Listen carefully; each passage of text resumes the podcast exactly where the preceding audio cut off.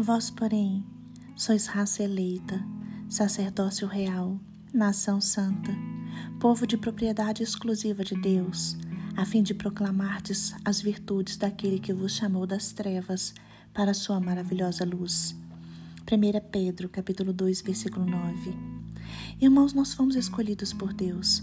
Somos seus filhos eleitos, seus sacerdotes, e somos sua propriedade exclusiva.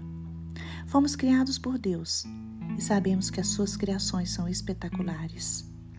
O apóstolo Pedro escreveu estas palavras para que as pessoas que se sentem desvalorizadas possam ter uma real perspectiva de valor, porque Deus nos criou, Deus nos ama, nos valoriza e se alegra conosco. Salmo 139, versículo 14 diz: Eu te louvarei, porque de um modo assombroso e tão maravilhoso foi feito. Maravilhosas são as tuas obras, e a minha alma o sabe muito bem. Nós somos feituras de Deus, somos maravilhosos e admiráveis, porque Deus não faz nada que não seja valioso. Nós pertencemos a Deus, somos a noiva do Cordeiro, somos ovelhas de Jesus Cristo. Deus nos protege e nos guarda.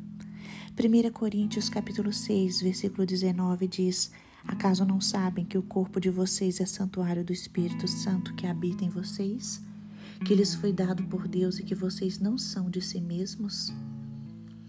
Nós somos do Senhor, nós pertencemos ao Senhor. Deus nos reservou para si mesmo. Temos um grande valor para o Pai. Deus nos escolheu para sermos sua propriedade particular. João capítulo 15, versículo 16 diz: Não fostes vós que me escolhestes a mim, pelo contrário, eu vos escolhi a vós outros, e vos designei para que vades e deis fruto, e o vosso fruto permaneça, a fim de que tudo quanto pedirdes ao Pai em meu nome, ele vos conceda. Por isso devemos nos relacionar com o Pai. Somos dele.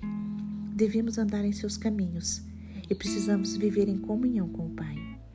Somos nação santa e nosso proceder deve ser desejar as coisas santas.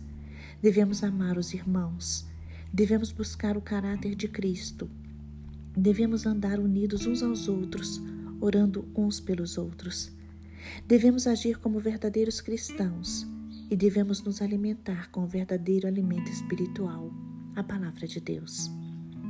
Fomos chamados fomos reconciliados por Jesus Cristo para andarmos na presença de Deus, para viver a Sua vontade, para manifestar a Sua glória, para revelar o seu caráter e a sua natureza.